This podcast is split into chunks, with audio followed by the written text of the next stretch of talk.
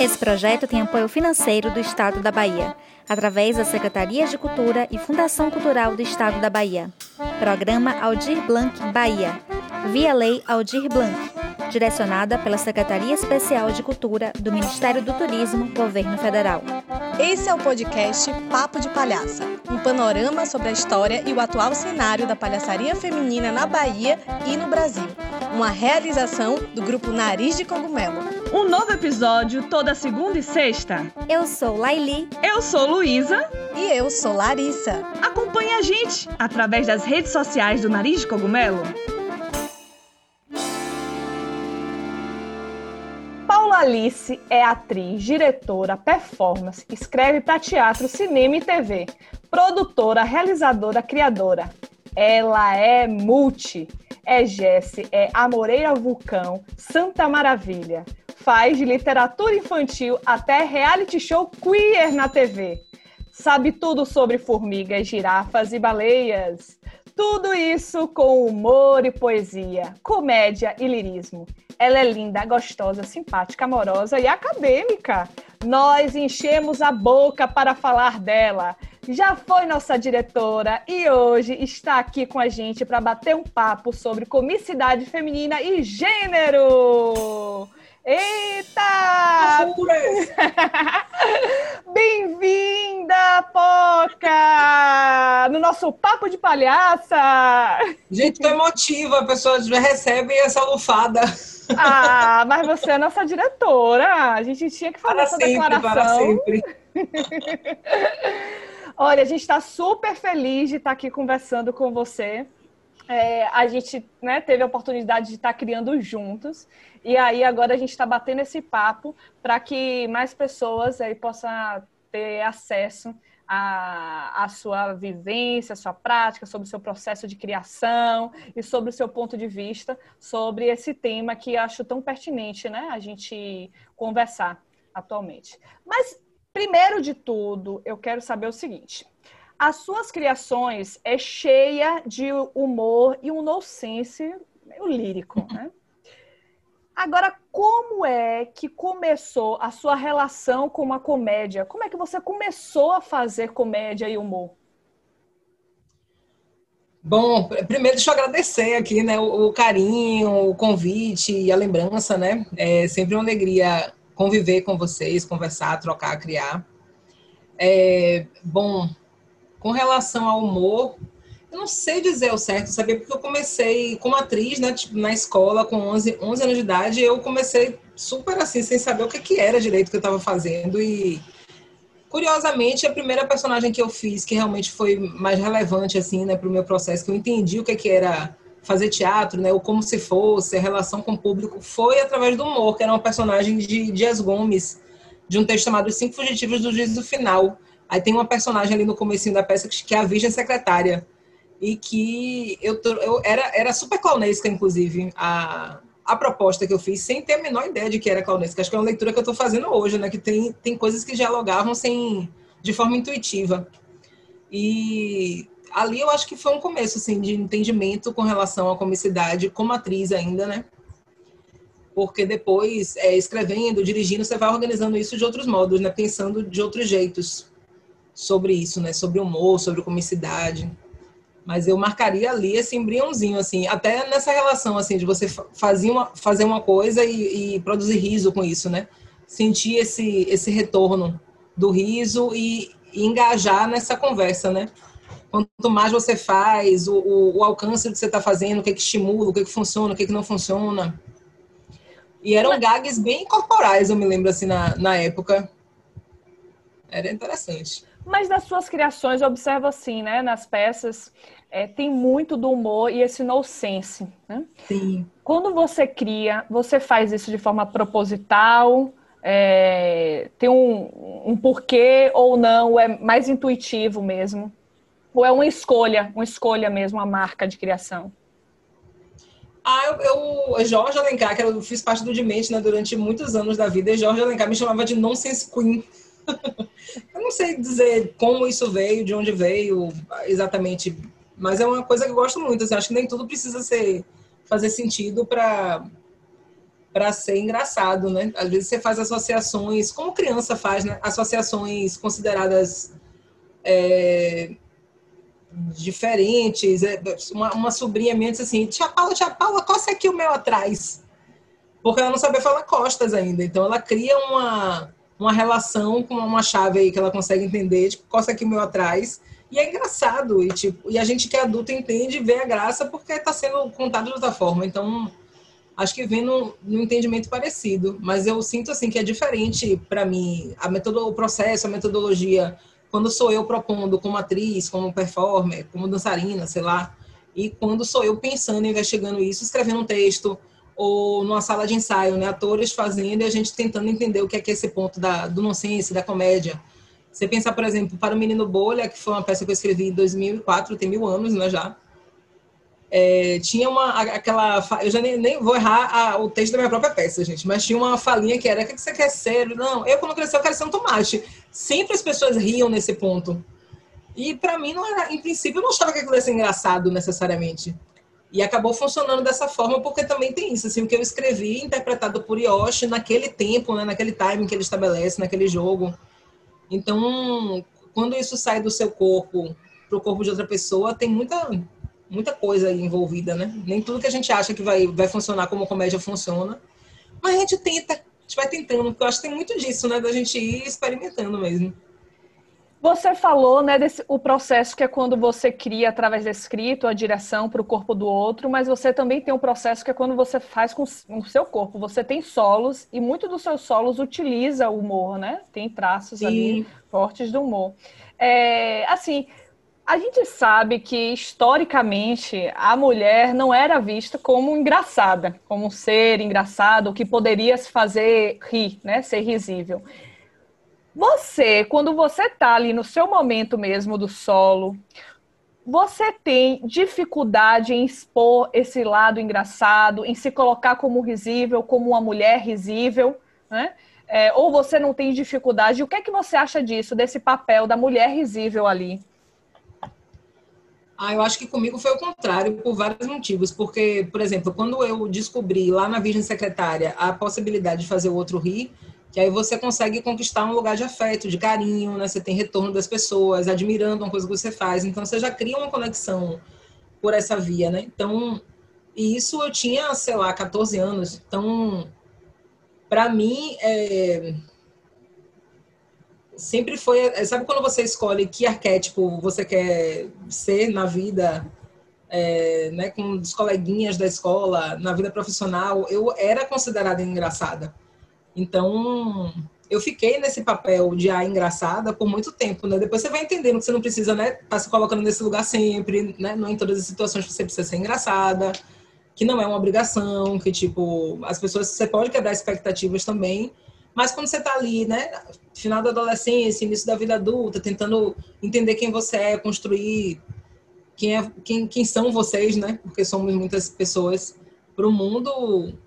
É, é bacana. Tem gente que vai por outra via, né? Tipo, sei lá, inteligência, é, né? Um nerdzão talvez consiga criar essa, essa via de acesso às pessoas pela inteligência ou pela sensualidade. São vários os jeitos, né, da gente dizer para o mundo que a gente quer ser amado. Então, acho que tem um pouco a ver com isso também, né? Então, para mim, é pelo contrário. Para mim, como eu descobri muito cedo que isso era uma via potente, eu, eu meio que ia por aí, né? Então, as outras descobertas de personagens mais dramáticos, é, histórias mais densas. Por exemplo, quando eu escrevo, eu acho que eu sou mais melancólica do que engraçada. Não, não acho que seja tudo engraçado. Acho que tem algum humor, mas o tom geral das coisas que eu escrevo vai mais na direção da poesia, de uma poesia meio quase melancólica do que uma coisa, não é uma comédia. Né? Tem muita gente aqui em Salvador, por exemplo, que escreve comédia, tipo, nunca escreveu uma comédia, vai ter lá no, no ISBN comédia. É, mas a gente eu, pode pensar... Eu gosto, inclusive, do, da, de escrever peça para criança, porque você não tem comprometimento com gênero, né? Você pode ser tudo. Você não tem, assim, uma peça dramática para uhum. criança, uma peça de comédia para criança. Até pode ser, né? Mas, em geral... Mas também o teatro toca... já é um gênero em si, né? Será que não é porque é, às vezes a gente tem a referência de comédia de um tipo ou dois tipos e acha que o que é comédia tem que ser seguir aquela linha ali, aquela estrutura, né? Ou aquelas piadas, aquela gag, na verdade pode ter exatamente vários outros caminhos ali e você buscar o, o humor, né? Ou, ou o riso, né? Conectar as pessoas através do humor, do riso, de outras formas, que não aquela forma já que é pré-estabelecida dentro da comédia, né? Acho que talvez é Não, isso. Com certeza. Quem estuda comédia e humor sabe que tem é, na própria palhaçaria, assim, no, no, nos jogos, né, nas estratégias, no, no 1, 2, 3.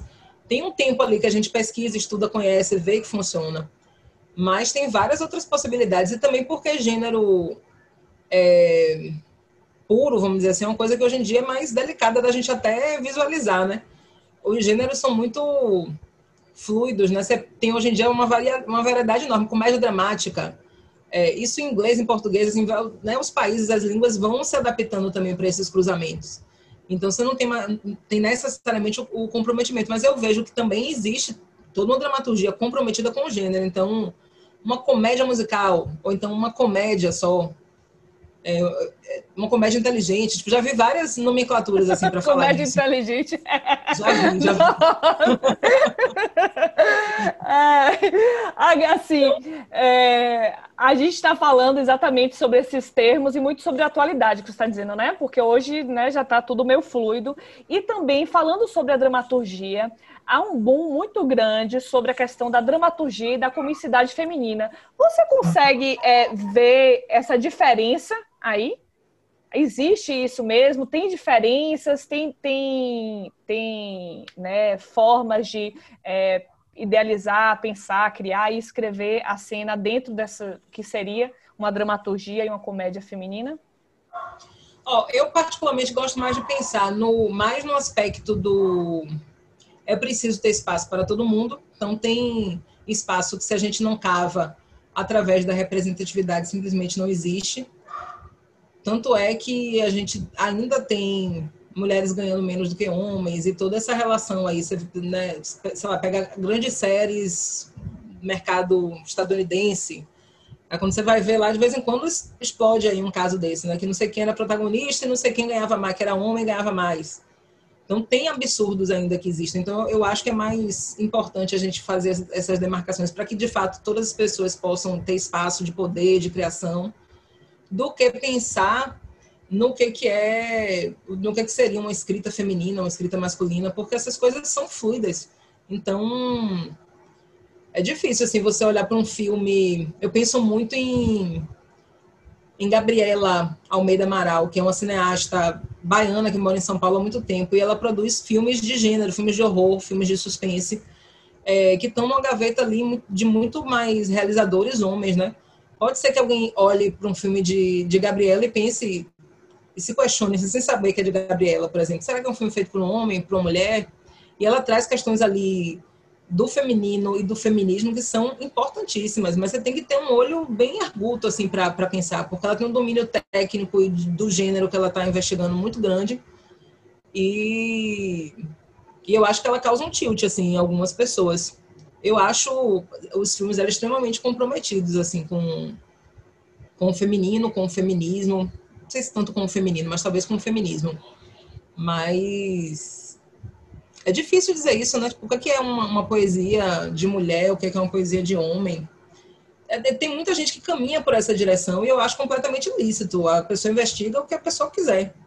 Então, se eu quero, se meu compromisso é eu quero investigar uma literatura, eu quero produzir uma literatura feminina, se jogue. Eu não diria, eu, não, eu acho que muita gente pode olhar para o que eu crio e pensar: esse texto é escrito por uma mulher. Pode. Mas na minha intenção não era, não era a principal preocupação não era essa, entendeu? Produzir uma escrita reconhecidamente feita por uma mulher. Então, eu não sei se dá para dizer o que é isso, né? O que é ser mulher, o que é ser homem. Hoje em dia tá tão, é tão, é tanta coisa.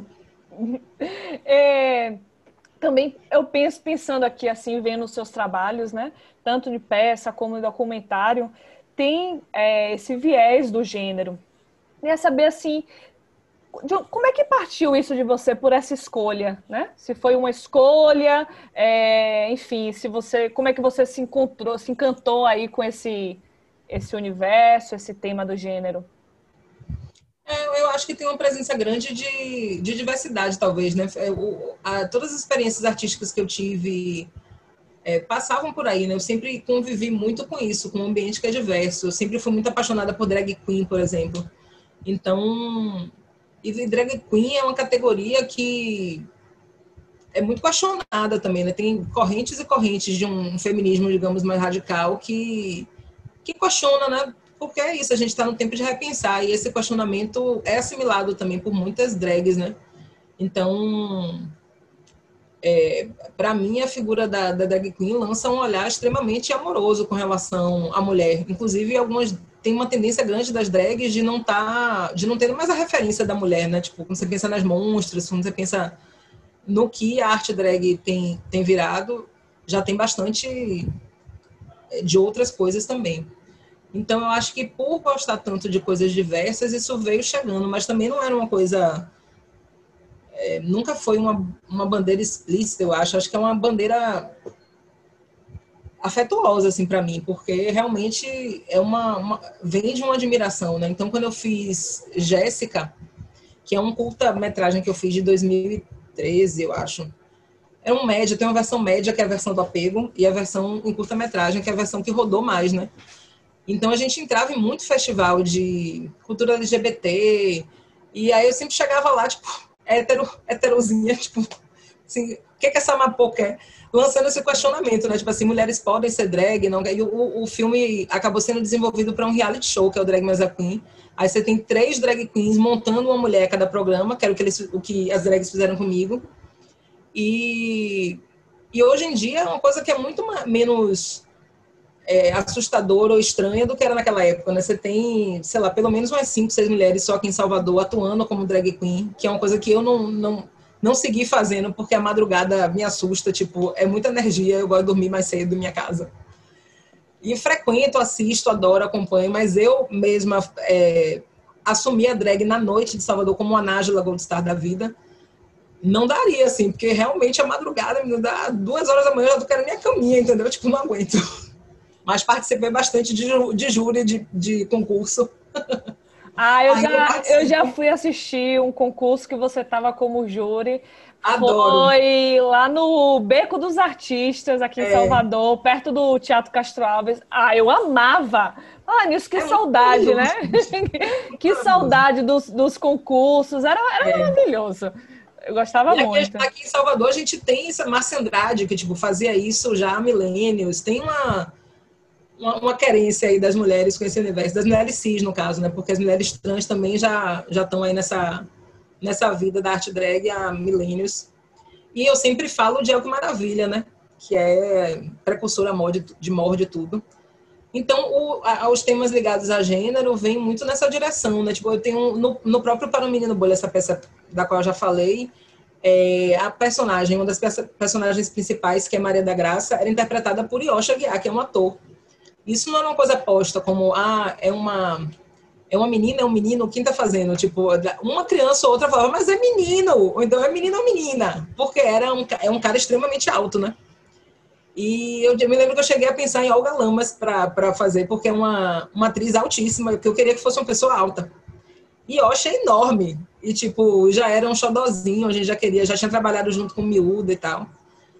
E, e aí ele topou fazer, e, e é isso, assim, não era para ser uma questão da peça, mas era um, é um tilt possível, então é uma forma discreta também de você ir introduzindo ali uma, uma diferença, um estranhamento, porque existem muitas crianças, inclusive, que performam drags, né? No Instagram tem várias, e se fala muito mais hoje em dia em crianças transgêneras, independente de você achar que é certo ou errado, na verdade, você não tem que achar nada, né? Você tem que entender que existe e tentar lidar com essa informação, com as dificuldades e facilidades e né, questões mesmo, porque não é uma coisa simples, é uma coisa delicada. E tem, isso existe. Então, se existe, a gente tem que entender, né? buscar entender a informação, respeitar, né? não ser invasivo. Você falou do documentário, né? Que é onde você, mulher, da mulher cis, se encontra aí com artistas drags fantásticas e, e elas têm uma vivência com você e te transformam, né? Em drag. É, eu... Jéssica tipo, Ferri, minha drag. Ah. é, eu também sou apaixonada por esse universo e, assim, como admiradora, eu vejo muito as drags como super mulheres, né? É. Super mulheres, é, poderosas, empoderadas e que ao mesmo tempo brinca com o grotesco e, né, e, e, com escárnio e que também são lindas, glamurosas. Elas são tudo isso, parece assim, né? Acho que é tudo que a gente gostaria de, de de ser e fazer. E eu penso assim, essa oportunidade que você teve de vivenciar isso, como é que isso te transformou em cena enquanto mulher? Vocês também tiveram, hein? É, é. Vamos lembrar que a gente fez esse processo criativo com Dona Gina de Mascar, maravilhosa. Ah, maravilhosíssima! coaching, coaching, praticamente. Mas repita a minha pergunta um pouquinho, que eu fui interromper e me perdi. É, queria saber, tipo assim, como é que isso te transformou em cena, né? Porque isso foi, sei lá, 2000, não sei exatamente, né? 2014. Filmou em 2012, estreou em 2013, eu acho. É, eu imagino que isso deve ter tido aí reverberações para você em cena quando você foi fazer os seus solos depois, né? Sim. É, é, é, o filme foi, assim, de longe a coisa mais maravilhosa que eu fiz na vida, assim, mais engraçada, mais divertida, mais realização de sonho de criança. Que realmente foi, assim, eu não. A expectativa da gente no começo do filme era de que não ia dar certo, né? Que eu ia, ia ser um documentário sobre como não conseguir. E, na verdade, teve um acolhimento muito grande, né? Tinha Lulu fazendo a ponte ali, que era. Eu conhecia de admirar da, da, da, cena, né? Mas não conhecia pessoalmente as drags. Então eu fui chegando via Lulu, a gente foi chegando ali devagarzinho até chegar no filme. E teve. E apesar de ser um processo super intenso, né? Quem, quem assiste o filme vê que é tipo, raspa minha cabeça, levo tapa na cara, tipo. É um processo intenso, mas é, ele funciona para a gente entender que não é uma coisa simples, né? Que realmente tem uma relação ali que é bem. E tem cenas que não entraram no filme. Né? Eu me lembro que eu fui testar um corset com Mita Lux. E esse corset eu tive que mostrar para Lulu, então eu fui dirigindo com um corset apertadíssimo para o TCA, do meu Jujuba para o TCA, que são dois bairros próximos daqui de Salvador. Mas para quem não está respirando, né, é uma distância. Eu ia toda dura, assim. Negócio, assim, meu Deus, cenas que não entrarão. Quando eu tirei aquela parada, eu estava toda marcada. Falei, meu Deus, isso era o que as mulheres usavam no cotidiano, imagina. E as, algumas drags, né, topam o esquema do corset e tal. A galera não mija, né, gente? Que você faz a, você acuenda o pinto ali, prende o pinto e não mija. Horas muitas horas é. com o pinto apertado. Então, não é fácil. É um, você passa um suplício. Então, para mim, teve uma, uma potência muito grande, assim, de ser dirigida ao mesmo tempo, né, por a direção do filme e a direção das drags dentro do filme. E realmente produz um efeito catártico, um efeito muito, muito impressionante. O, a série, o, o Drag Mesa Queen, que é esse reality inspirado no filme, é só isso, assim, você assiste os, os, episódios, os episódios é sobre esse tipo de transformação que o processo criativo de você gerar, criar uma super mulher, digamos assim, o que isso provoca em você, né? E é muito surpreendente, assim, fatalmente, quase todas as mulheres se olham no espelho montadas, choram, se emocionam, porque você vai lidando ali com desejos, com sonhos, com expectativas, frustrações. Então são coisas muito íntimas ali que você vai abordando, né? Elas preferiram, por exemplo, seguir um caminho para mim diferente do que eu achei que elas iam fazer. Eu achei que elas iam fazer uma coisa engraçada, mais para Gina de Mascado do que para Mita Lux. Aí elas foram para Mita Lux, que é tipo meu ponto de, de mais fragilidade. Então não, vai ficar, né, loura, montada em cima do salto, fazendo a bonita, elegante, aqui a Femme Fatale, tipo, valei-me que eu não fiz Femme Fatale na minha vida. É, com, com, o nariz também foi, com, com, o nariz de cogumelo, quando a gente teve a experiência, né? Tanto com Gina quanto Lulu e Mita. Nossa, quando elas trouxeram aquele salto alto, que era um salto alto enorme, que a gente olhou e a gente, meu Deus, não, a gente não vai usar isso. Ela vai, é, vai é sim. Pau, então, assim, é, é, um super símbolo, né? A questão do salto alto, grande, a mulher colocar aquilo, e, enfim, né? E a gente se sentir ali naquele aquele falso equilíbrio, lidar com aquela situação ali de fragilidade, mas ao mesmo tempo de potência, né? É. E eu acho legal, porque apesar do.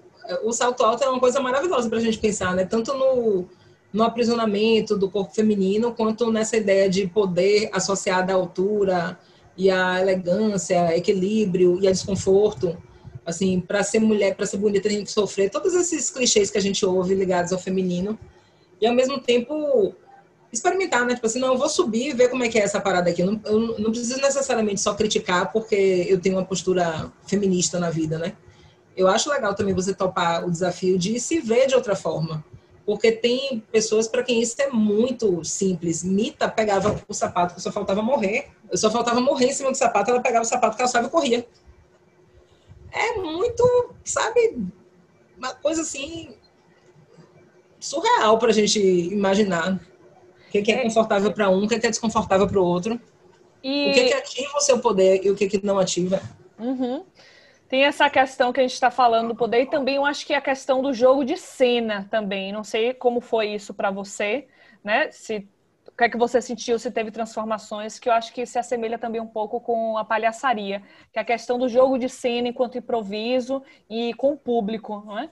É diferente de quando você está ali com é, uma peça, uma peça de comédia, de humor, que você tem aquele roteiro, aquele texto, mas é, você de drag e a questão da palhaçaria também coloca você para jogar literalmente com quem está ali na plateia, né? Então, completamente. Né? Lidar é com esse improviso. É um lugar de muita vulnerabilidade para mim, assim. Por isso que eu admiro muito, assim. Eu já vi shows, a própria Gina, né, que eu é, acompanhei muito, né, vi muito show de Gina. E eu sempre ficava impressionada como, sei lá, os shows duravam cinco horas às vezes. E tinha uma hora que, tipo assim, já tinha virado outra coisa. Porque você vai fazendo show, bebendo também, né? Então, nossa, já cansei de virar madrugada e ver Gina virar, tipo assim, agora acabou o show, tô aqui só me divertindo. E era mais engraçado ainda. Então, e não tem assim, às vezes não tem medida de tempo, né? Elas vão na empolgação e quando você vê um show que era para ter duas horas, virou quatro. E, e, e, realmente é um choque, assim, tanto que você pega assim nos concursos a drag humilde começando, e é massa acompanhar também a baby drag e, a potência né, do que vai virando o aprendizado. Porque é intimidador, assim, você pega um. Sim, a gente consegue, eu acho que, fazer esse link, eu mesmo, muito com essa questão do jogo, tanto do palhaço, né? Ah, eu é, também acho muito, né? muito, muito. É, como você falou, é, é uma, uma, uma, especialidade ali e essa coisa do, de brincar com, com o humor e de você ser querido pela plateia, cativar a plateia, porque você depende da plateia, de fato. Exato. Vocês Agora... lembram que vocês foram me levar para ver a roda, tipo assim, que eu saí assustadíssima, tipo, gente, vocês são que isso? Que isso aqui, gente? É, Poca, a gente sabe também que tem um movimento muito grande agora das mulheres se vestindo de homens, que seria a drag king, Sim, né? Sim, a drag king. Ah, eu não consigo me lembrar se eu já vi você fazendo, se você teve algum trabalho nesse sentido. Você chegou a ter essa experiência? Não fiz. A Adriana, que, que tem o Cabaré Drag King, é, ela, ela, várias vezes a gente já começou esse diálogo, assim, né, de fazer e tal, e aí eu ficava conversando com ela, falava, pô, mas é que eu acho que não tem nada interessante, nada me interessa muito na figura do homem para performar, como eu acho legal, assim, essas super mulheres. E aí a gente, e ela trazia argumentos também, ela dizia, não, mas você tem que abrir sua mente, porque tem isso, tem aquilo, tem aquilo. E de fato tem uma, um grupo é, em Curitiba que eu amo muito, vou dar uma dica aqui, gente, vamos procurar um Instagram de Rubão. Conheço! Demais, Adoro! Gente, demais. Pra mim é uhum. top, top 10, top 5, top 5, assim, de drag kings daqui do Brasil. Muito maravilhoso. E eles fizeram agora, elas fizeram, né, porque é, é a performance, elas fizeram um, um, calendário, tipo, tem um movimento em Curitiba forte com, com relação a, a drag kings. E é incrível, eu fico acompanhando os vídeos, é muito maravilhoso você ver a masculinidade sendo performada como há muitos anos os homens performam a feminilidade, vamos dizer assim, né? Grosso modo. E, e, você vê e os tipos, né? Porque assim como a gente diz que a, a gente tem Gina de Mascar, que é um tipo de drag, tem Mita Lux, que é outro tipo de drag, no masculino você vai encontrar a mesma diversidade, né? Então, a minha visão sobre isso, de fato, é bastante limitada por interesse mesmo, assim, de do que, que eu quero performar ou não. Mas não é uma não é uma, um não para sempre, entendeu? É uma coisa que eu acho que pode acontecer em algum momento. Ah, agora você começou, né, falando dessa questão, ah, não, não consigo visualizar o que é interessante, me vestir de homem, performance do homem. É, tem, assim, às vezes na mente das pessoas que quando o homem se veste de mulher é muito mais engraçado do que a mulher se vestir de homem. Você tem um palpite do porquê seria isso? Vários, machismo estrutural, patriarcado, vários, porque é muito mais naturalizado, né? A gente, até pelo, pelo tempo de investimento que tem, né? Pelo tempo do movimento, da... Porque o, a drag queen, ela entra como, na cultura LGBT, com uma LGBTQIA+, com uma força grande, né? De gueto de movimento, de sentimento de pertença, poxa, acho que, sei lá, desde os anos 60, talvez, nos Estados Unidos, talvez até antes, né? Tem aquele Paris em Chamas, que marca bem o filme, né? Que marca bem esse processo. Então, acho que historicamente é um movimento mais bem construído, digamos assim, do que o movimento Drag King. Mas também eu estou falando isso porque eu conheço um pouco mais sobre isso do que sobre o movimento Drag King. Então, eu posso estar falando alguma besteira, pode ser que alguém diga, não, tem aqui marcas históricas de, de que esse movimento também tem mais tempo, mas eu acho que é possível dizer sim que ele não tem tanta força quanto é o movimento das drag queens.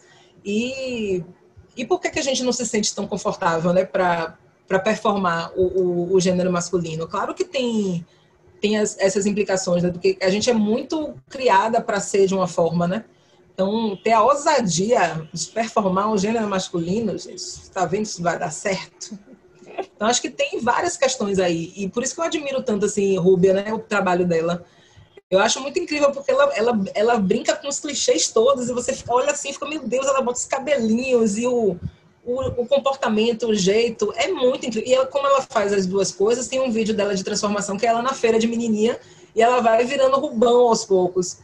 E aí é maravilhoso para você pensar no que é artificial nisso, né? No que é possível de você identificar e reproduzir como artista, como ator, como criador, como performer.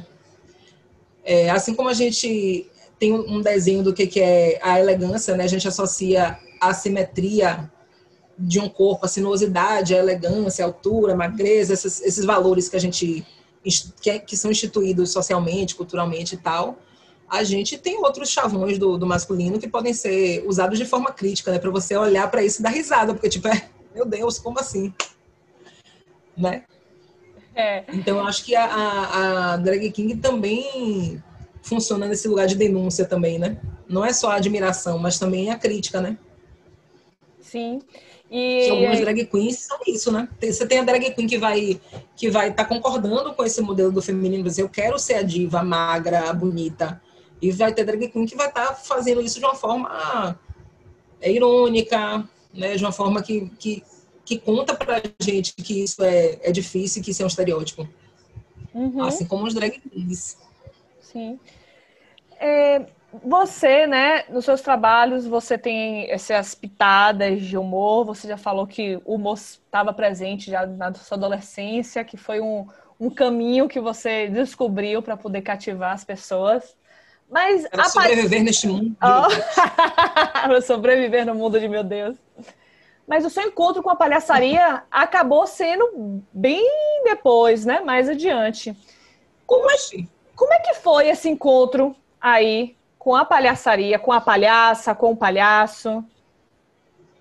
É, tem Isa Trigo, né, que é uma artista da, daqui de Salvador, que disse que eu não preciso fazer. Ela disse: você não precisa fazer curso de palhaço nenhum, que você já é uma palhaça. Aí eu ficava, não, que é isso, que absurdo, tanto curso de palhaço hoje em dia. O pessoal está estudando tanto, você vai dizer um negócio desse, que absurdo.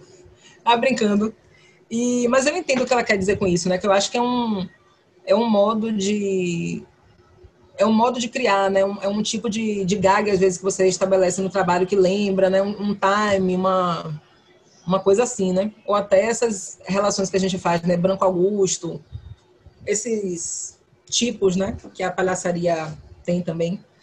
E eu, e aí, aqui em Salvador, né, com, eu fiz um, um filme com o Rony Jorge e Rodrigo Luna, que são os mesmos diretores que fizeram Jéssica também comigo, chama Ridículos, que é um, um, filme que presta homenagem a essa geração de palhaços que, meu Deus do céu, abriu a facão, né? O universo da palhaçaria aqui em Salvador, trazendo o grupo Lume que aí Felícia, Casale, é, Demian, João Lima, Luciano Kese, toda essa galera fez parte lá do Retiro com o Grupo Lume aqui, é, tipo, agora há mais de 25 anos, talvez, né?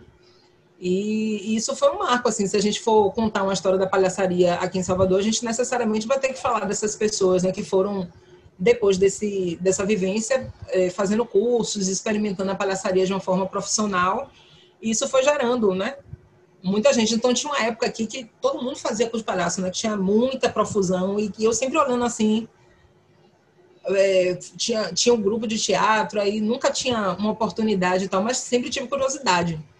E depois desse filme, Felícia de Castro, nossa musa, mestrinha, é, lançou essa paquera, né? Mandou uma mensagem disse assim: Eu acho que você precisa fazer a minha vivência, acho que vai ser muito pra você, bom para você, acho que pode ser um divisor de águas. Ela estava errada? Ela não estava errada.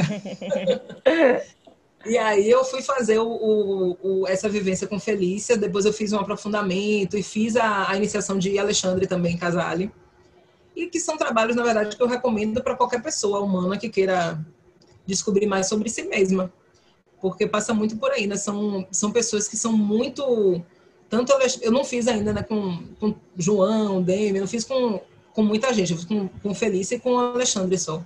E são pessoas muito preocupadas com uma, pelo menos na fase em que eu conheci, né, que eu peguei, porque acho que o próprio Xande teve várias fases assim de de lida com o próprio curso, com a experiência. Então eu peguei duas pessoas muito preocupadas com, com a humanidade mesmo, assim, com, com, com os sentimentos, com, com pessoas, e não com necessariamente ser um bom palhaço. O que é ser um bom palhaço, né?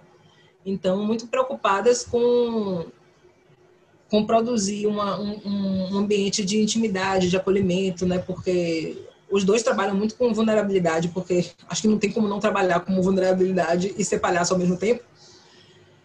Então, é, para mim, são duas experiências muito marcantes por isso, assim, para entendimento de aspectos pessoais, de novas estratégias de criação.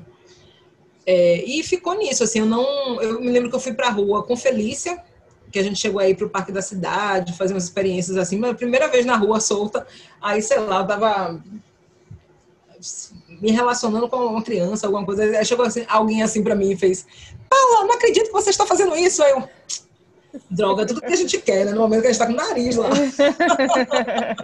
Aí tem alguém te chamando pelo nome. Quase que eu disse, Paula, não, meu filho, é a Moreira Vulcão, tá? Mas é estranho, assim, para mim é bem estranho, porque é isso, assim, é essa lida da rua, que é uma coisa que eu não tô acostumada. Então, é tudo ali ao mesmo tempo, é material é gancho, né, para você criar e é, é audiência, tudo a um tempo só. Então, para mim foi eu me lembro que eu conversava assim com os dois, eu falava, não, não quero exercer isso profissionalmente, não quero, não sei se eu tenho condição, porque é como se você abrisse uma nova gaveta assim de, de experiência, né, para investir, para para treinar, para exercitar, e eu, como você bem anunciou no começo do, do, do, do, podcast, né? Sou o quê? Eu sou uma pessoa imperativa cansada, né? Porque eu faço muita coisa, adoro. adoro fazer muita coisa, mas tem um limite, né? O corpo da gente dá conta. Então, dá para fazer tudo. É, mas eu... Eu, eu, eu gosto muito do processo criativo, né? É, eu sinto. Eu, sinto... vida inteira. eu sinto muito essa questão, como você falou, da nossa vulnerabilidade ali exposta, ainda mais porque é, o nosso contato, eu digo nosso porque o meu também, né, foi assim, foi da palhaçaria através do teatro. Então, assim, essa as referências que, que nós temos, né, que você utilizou daqui de Salvador, Demian, Xande, todos vieram dessa da família aí do Lume, né, que é uma palhaçaria de teatro. Então, assim, é, a gente que no teatro tem um pensamento é, que está lidando mais com um controle, né, é, enfim, que quer acertar, porque quer acertar ali, não sei o que, na cena e tal. É, mas se a gente for pensar mesmo na figura do palhaço, quanto mais o palhaço de circo, de itinerante, que já é aquilo super natural, não é? Porque já vem de família, já vai passando de tradição.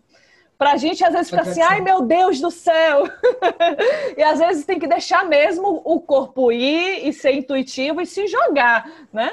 Não não ter medo e se jogar. Mas às vezes rola muito isso, né? Por isso que eu não sei você, mas para mim o meu pensamento quando eu descobri a, a palhaça, né, foi também através de um, um, uma oficina com o Xande. E o meu intuito inicial era trabalhar o corpo, porque me falaram assim: não, é muita coisa de corpo. E eu queria trabalhar o corpo. Eu nem sabia que eu ia.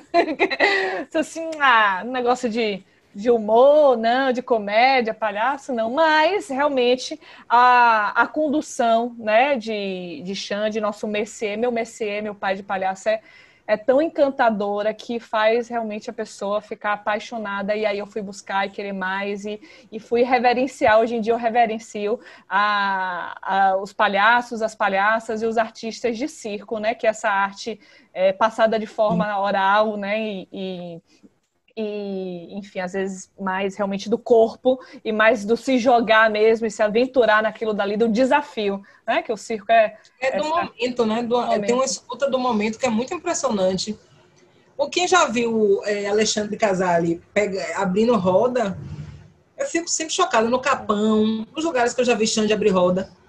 É muito impressionante. É muito impressionante. Ele é uma pessoa só que magnetismo, né? Tipo assim, a, a, a, potência, né? A capacidade de jogar com, com o presente, com as pessoas, aproveitar o que o momento está te dando também. Eu, eu acho que Xande, eu posso estar enganada, mas acho que Xande tem. fez bastante coisa no, no Picolino também, né?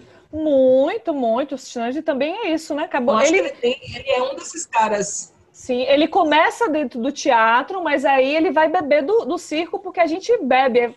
É, é, interessante notar isso, né? Porque com as escolas, com o surgimento das escolas, a gente começa a ter acesso a esse saber milenar ciência, né? E aí as Sim. pessoas vão, vão beber. Então, muita gente de teatro, de dança, começa a beber aí dessa, dessa fonte, né? É... Não, eu acho até que tem mais gente querendo beber e saber o que, que é, do que a gente interessada em virar palhaço ou palhaça, entendeu? Falando ainda sobre suas criações, é... a gente nas suas peças, você fala muito de um público infantil nas suas peças, né? É, e a sua pesquisa também, não é? é? Do universo infantil. Mas esse universo infantil que você aborda, a gente vai encontrar ali temas como bullying, é, morte, medo, é, gênero, enfim, temas assim que é, a, a, gente não vê, né, tão comum assim dentro, né, desse do público infantil. Bom, aí a questão é, pensando que estamos em uma época de escola sem partido, com kit gay. Estou aí sexualizando as crianças. Pois é, com todas essas coisas aí. É, por que, que é importante colocar esse tipo de temas para o universo infantil? Ai, é assim, gente, é, a, é, crianças melhores tendem a ser adultos melhores, né? Então, é bom a gente criar crianças melhores, pensando nos adultos. As pessoas, é, é às vezes eu ouço as pessoas falarem assim, ah, Bolsonaro, não. horrível, né? Não, não amamos, mas tipo, eu às vezes fico pensando assim, meu Deus, eu queria ter tido acesso um pouco assim, à infância dele, eu queria saber que infância produziu esse adulto, entendeu? Ou a infância que ele proporcionou aos filhos dele, que produziram os adultos que os filhos dele são.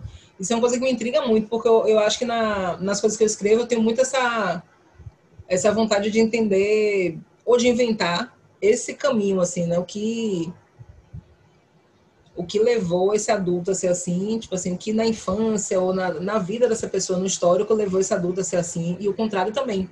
Então, porque tem marcas, né? A gente tem essa história, assim, que é um, um, um clichê também que se fala, né? O acolhimento da criança ferida. Para mim é um super assunto, assim, é uma coisa que eu gosto muito de ler, de pesquisar, de entender. É, porque é isso, assim, às vezes é só você entender, só não, né? Porque já é a trajetória de uma vida, você entender essa chave e, e produzir algum acolhimento para o que você foi, que meio que determinou o que, que você é. E na, e assim, a gente tem um modo limitado aqui no. Vou generalizar para Brasil, porque tem muitas correntes aqui também de investigação sobre isso. Né? Eu fiz um, um, Na tese, no doutorado, eu estudei temas tabu no teatro infantil. E fui para a Argentina. Na Argentina, você tem uma relação completamente diferente com o público, com o consumo, com abordagens, com temas. Então, você tem um teatro infantil que tem diversidade. Você tem peça histórica para criança, é, peça de dança contemporânea, teatro é, industrialzão, tipo, diz aí uma coisa da Pixar, da Disney, Frozen, vai ter isso também. Teatro participativo, né, que eles chamam. E vai ter peça experimental. Tem uma diversidade muito grande e tem uma quantidade de peças muito grande. Então você já é educado desde pequenininho para achar teatro uma coisa interessante e para ver que tem teatro diferente, né, sendo produzido para criança. Isso é muito lindo. E aqui a gente tem um repertório pequeno. Né? A gente tem um único prêmio de teatro aqui. Quando, quando eu vou ver as indicações de a listinha de, de peças infantis que estiverem em cartaz no ano para poder concorrer ao prêmio Braskem é sempre assim, 10, mais tardar 15. Então, para uma cidade do tamanho da de Salvador, porque o prêmio Braskem é um prêmio baiano, mas não, a gente sabe que não cobre a Bahia inteira, né? Então, é muito pouco, muito pouco que se produz, eu acho. Tem algumas iniciativas muito férteis e muito longevas, né? Você tem o, Fenatif de, Feira de Santana, que é um festival de teatro infantil que já tem muitos anos, o Cuca. Seja lá, o, você concorde ou não com o teatro que está sendo produzido pelas pessoas que estão produzindo teatro infantil, existe uma produção a meu ver, eu acho que o entendimento ainda é muito restrito, é, tanto no sentido da diversidade formal quanto temática. Então, se propõe poucas coisas experimentais para a criança aqui. Se você for para o Rio, para São Paulo, você já encontra mais. É, se você for para outros países, você já vai encontrando outro, outras formas de tratamento. Então, tanto é um tabu porque aí eu vou, aí eu uso mesmo o, o, o, nome tabu porque é isso, assim, é um tabu. Você não pode falar de sexualidade para criança, que é um entendimento do brasileiro, sei lá, dessa nova chave de pensamento aí, é dizer que você está homossexualizando crianças, é que você está sexualizando a infância. E é muito, do, é muito doido, não pode falar muito doido, horrível. É muito difícil esse entendimento, porque se você diz assim, Joãozinho ó, oh, Joãozinho e Mariazinha juntos, os namoradinhos, você não está sexualizando, mas se você diz Joãozinho, Joãozinho Josézinho ali de mãos dadas, olha que coisa fofinha, você não, aí você está homossexualizando, entendeu? Então, todos os nossos problemas de adultos a gente espraia lá para as crianças, né? Porque não é, não é que a gente vai. Quando a gente fala de, de sexualidade para criança, é muito no sentido de de estabelecer limites, inclusive, né? De dizer que coisas não são para acontecer. A gente não está estimulando que crianças façam sexo, a gente está querendo que crianças percebam perigos, inclusive. E que crianças é, que porventura venham a ser gays, por exemplo, não sofram já desde pequeno porque são femininos ou femininas, ou masculinos, no caso de mulheres, né? Tipo assim. Porque é isso, assim, é, tem aquele filme Tomboy, que é muito maravilhoso, e, e diversos outros filmes né, que colocam isso, assim, crianças que são afeminadas, crianças viadas. Foi outra peça que eu fiz, né? São coisas viadas, assim, no sentido de, de, ter, de ter um gênero ali não tão é, dentro da caixinha, né, do seu gênero biológico. Então, já criando aquele ruído ali. Quantos amigos meus passaram por isso, né? Amigos e amigas. E você muito cedo já ingesta, já diz assim, não, a criança vai ser viado, vai ser gay, vai ser lésbica. E às vezes nem é às vezes nem é. Tipo assim, é uma expressão da ludicidade da brincadeira, né? É, porque justamente não é para ter esse tipo de, de, experimentação ainda na infância, né? Tem muita gente que experimenta uma coisinha ou outra, beija, pega ali, pega colar. Tem muitos casos que a gente experimenta, mas não é definidor de sexualidade. Então, eu acho de um sofrimento enorme, assim, as histórias que eu conheço dos amigos próximos que passaram por isso, né? o próprio Vinícius da, da peça, né? Vinícius Bustani. A gente fez uma peça chamada Criança, Via... Criança Viada, de como me disseram que eu era gay. Depois a gente mudou para o título Criança Ferida, de como me disseram que eu era gay, porque a gente encontrou uma repercussão negativa com relação ao nome no Brasil de 2017, 18. A gente estreou quando, meu Deus? 2018. No Brasil de 2018, passadas, sei lá, quatro temporadas, a gente começou a sentir que estava ficando difícil e para a gente o mais importante era ir com a peça, com o discurso da peça para além da crise do nome. Mas eu particularmente amo e defendo esse nome, Criança Viado. Eu acho um nome excelente para você pensar nisso, porque não é a, a ferida da qual a gente está falando, não é qualquer ferida, é uma ferida que diz sobre esse marcador de gênero. Então, Vini, que era uma criança afeminada, um menino afeminado, muito cedo disseram para ele assim: você é viado e isso é errado.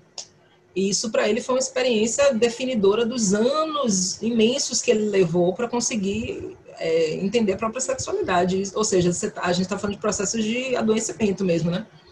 De criar crianças que vão passar por muitas dificuldades. Nem toda família é assim, obviamente, mas tem aí uma grande maioria que é. Então, para mim, falar sobre esses assuntos, o produto para criança, é muito importante. Bom, mas peraí. A gente vai terminar aqui, e para a gente terminar o negócio aí para cima, eu queria você compartilhasse aqui com a gente é, artistas que pode ser palhaças ou artistas mulheres da comédia que fazem parte da sua referência ou que você admira.